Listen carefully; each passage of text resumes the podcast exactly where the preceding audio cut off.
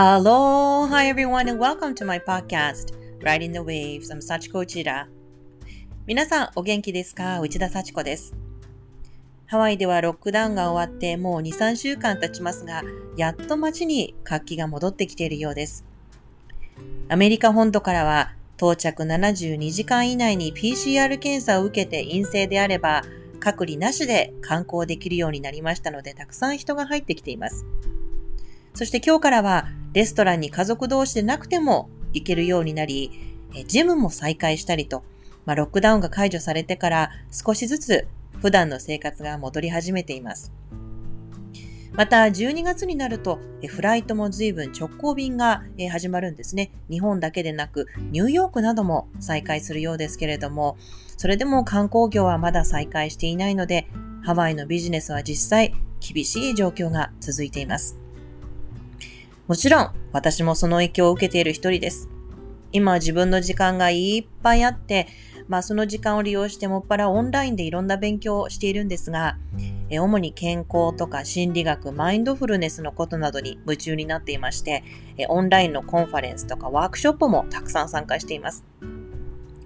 このマインドフルネス、今先の見えない不安などでとっても不安定な気持ちになることが多い中、アメリカではテレビでニュースを見ていても、ストレスの対策としてマインドフルネスを実践するようにと進めているんですね。このマインドフルネスって結局何なんだろう？って皆さんは考えたことはあるでしょうか？随分前からあった言葉ですし、よく聞くワードではありますけれども、なぜマインドフルネスがそんなに自分にとっていいのか、実際はよく知らないという人も多いのではないでしょうか？私も実はそんな一人でした。私はもう本当によく知らないことはとことん知りたくなる性格でして、どんどん興味が湧いてきまして、だったらしっかりと勉強してみようと思って、マインドフルネスメディテーションのライブコーチングの勉強を始めまして、先日そのコースを終了して実は資格を取得しました。自分でも21日間に及ぶマインドフルネスチャレンジをしたり、様々なインナーワークをしたりして、大変勉強になりました。そこで今回は、マインドフルネスに生きるということが一体どういうことなのか、私なりにお話ししていきたいと思っています。なぜこのマインドフルネスを実践するといいのか、ちょっと興味があるという方はぜひこのまま最後までお聞きください。On this episode of my podcast, now that I'm an official certified mindfulness life coach, I like to talk about why it's important to practice mindfulness. If you're tired of stressing out, please listen.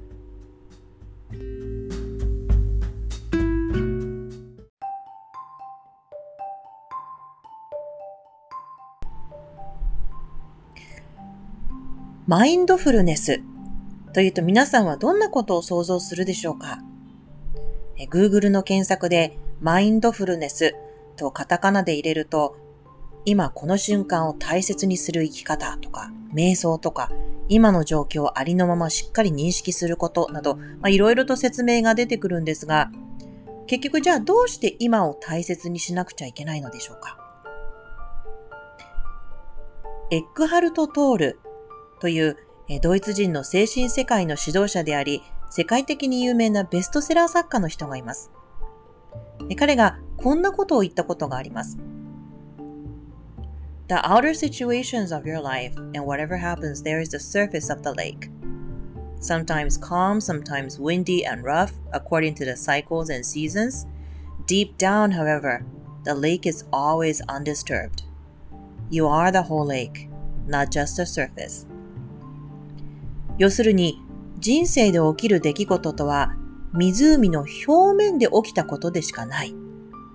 表面は静けさがある時もあれば、シーズンによって風が吹いて荒れている時もある。でも深く底の方まで行けば湖は決して揺らぐことはない。あなたは湖そのもの。湖の表面部分だけではない。ということなんですね。まさにこれが全てを物語っているんじゃないかなと思います。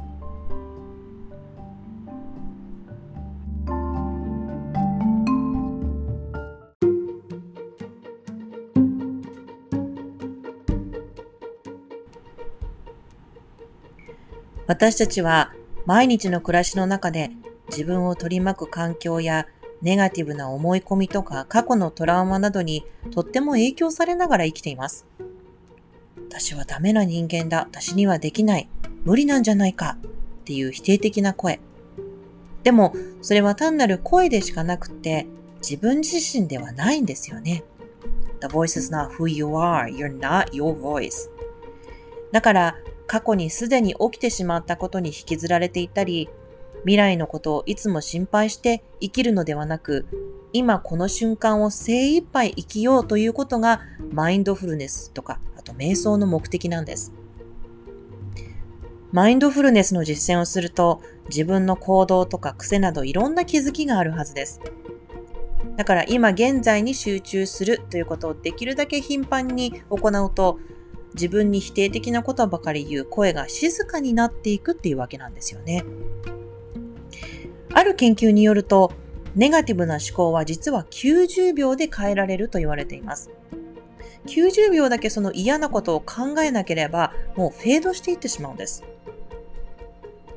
誰かと喧嘩した後、ついつい何時間も、もしくは何日もその嫌な思いを引きずったなんていう経験を誰でも持っているんではないでしょうか。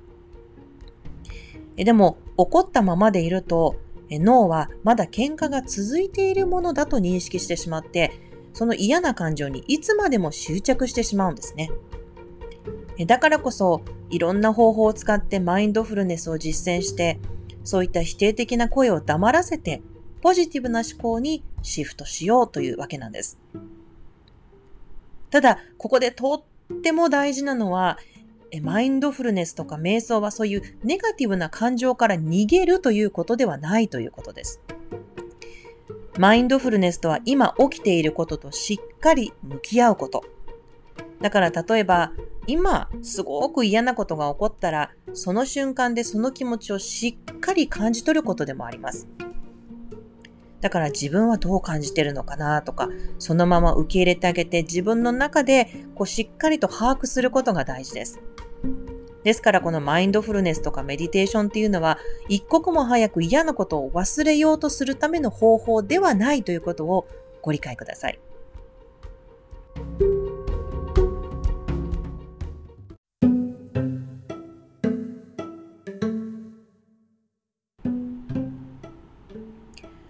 マインドフルネスやメディテーションにはいろいろと誤解もあるようなので、ちょっとそれについてもお話ししたいと思います。え例えばやり方がわからない。瞑想をやるには思考を完全にストップして無の状態にならなくてはいけないと思っている人が結構多いようです。特に日本の方は仏教の瞑想を想像して無になるということを想像しがちなんではないでしょうか。でも瞑想はその道のマスターであっても完璧に無になるということは大変難しいことで、思考のざわつきが減るっていう程度なんですよね。瞑想は練習でしかないので、いろんなことを考えてしまっても当然です。また、瞑想は宗教とかスピリチュアル系の人向けのことなんではないかといった誤解。瞑想は実際アメリカの実業家とかアスリートなど多くの成功者たちも取り入れている、まあ、あくまでも自分のマインドを強くするためのトレーニング方法で宗教ではありません。マインドフィットネスのようなことですね。また、瞑想をしている人たちが必ずしも常にリラックスして落ち着いているわけでもありません。あくまでも瞑想はプラクティス。いい日もあれば、悪い日もあれば、まあ、それはノーマルなことです。リラックスできなくてもいいんです。そもそも最初からマインドフルネスとかメディテーションを完璧にやろうとか思わないことですよね。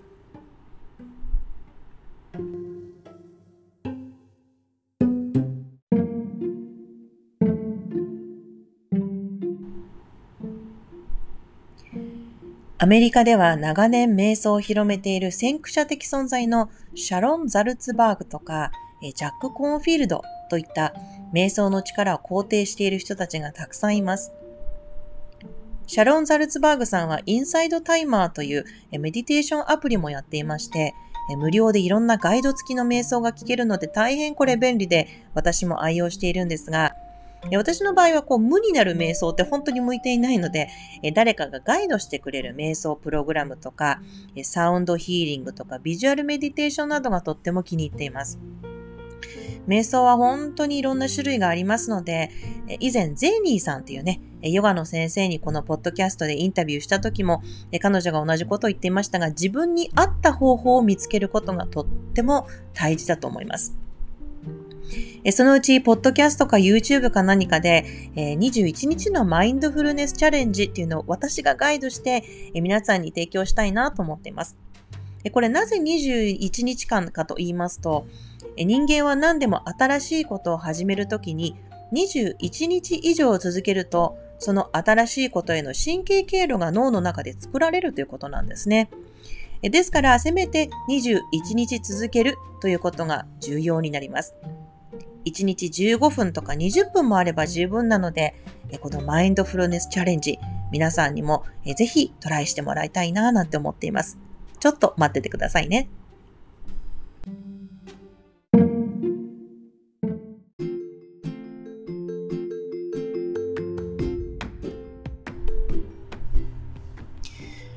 そんなわけでマインドフルネスやメディテーションを実践する意味や理由、なんとなく分かっていただけましたでしょうか？人間は半分以上の人たちが過去に起こった嫌なこととか先の心配をして生きていることが多いので意識を今この瞬間に向けることによって不安やストレスなどを軽減して今自分ができることとか能力を最大限発揮して満足度の高い毎日が送れるようにするというわけなんですね。さて今日はせっかくなので一つ簡単で短いプラクティスをやってみたいと思います。ウィリングハンズというメディテーションプラクティスです。シンキングボールもちょっと使っていきたいと思います。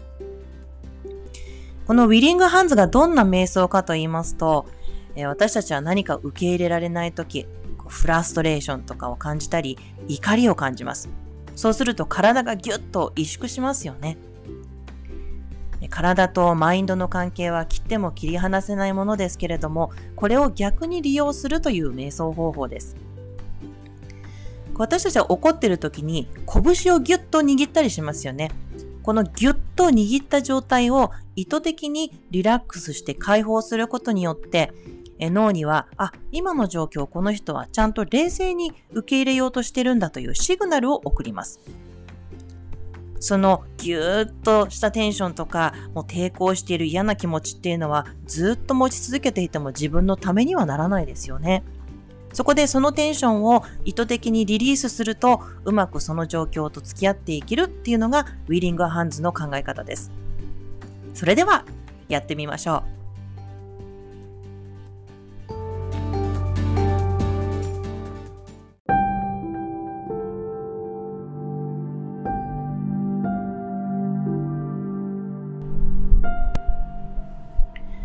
here we go with the willing hands mindful practice. それではまずは深呼吸をしてください。First of all, take several deep breaths.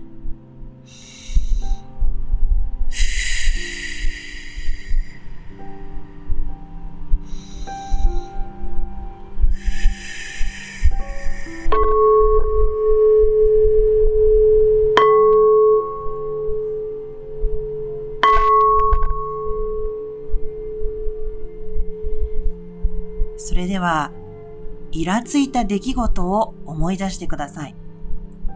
その時の怒りの感情、状況を思い出してぎゅっと拳を握ってください。そのまま少し握り続けてください。Now, try to remember a conflict you had with someone that made you really angry. And allow yourself to feel that anger and clench your hands in anger as you remember how the situation felt. And hold it for a few moments until you really feel it.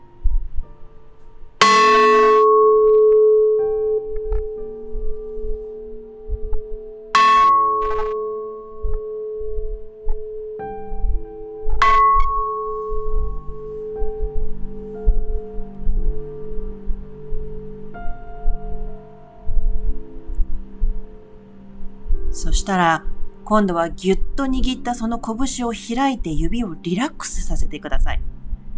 ま、るでその怒りとかテンションとか、その時の状況が指からスーッとなくなっていくのを想像してください。そしたら手のひらを上に向けてたらーっとリラックスさせてください。Now release the grasp, relax your fingers, and fully open your palms as if you are releasing the anger and tension and accepting the situation. And open your hands, turning them palms up.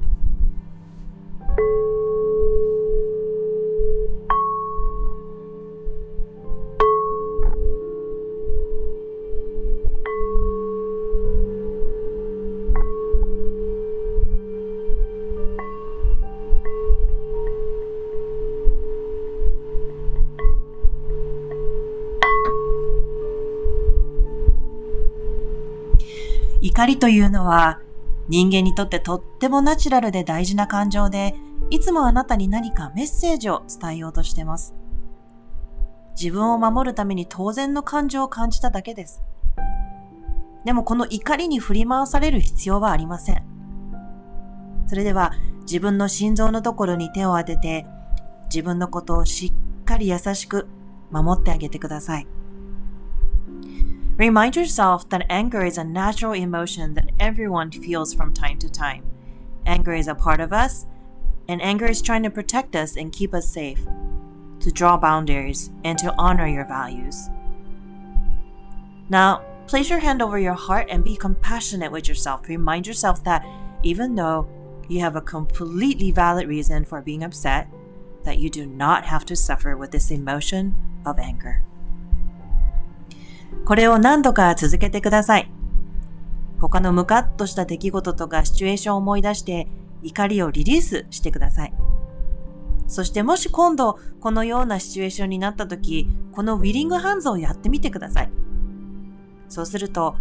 怒りの感情をリリースしやすくなっていくでしょ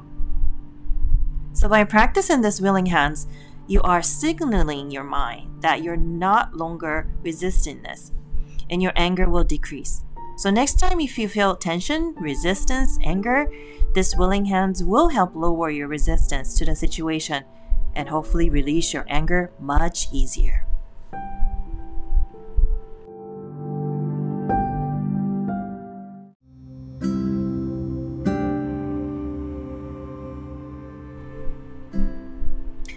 Riding the waves えということで今回はなぜマインドフルネスを実践すると良いのかについてお話しさせていただきました。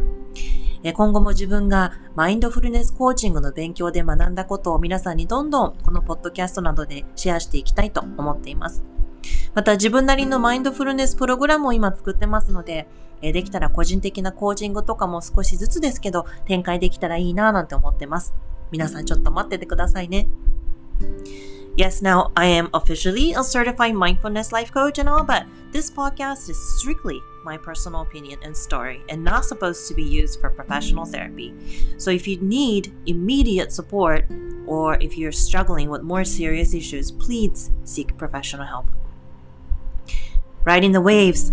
えー、今日も私のポッドキャストを聞いてくださって皆さんありがとうございました。Stay safe, stay healthy. Until next time, aloha!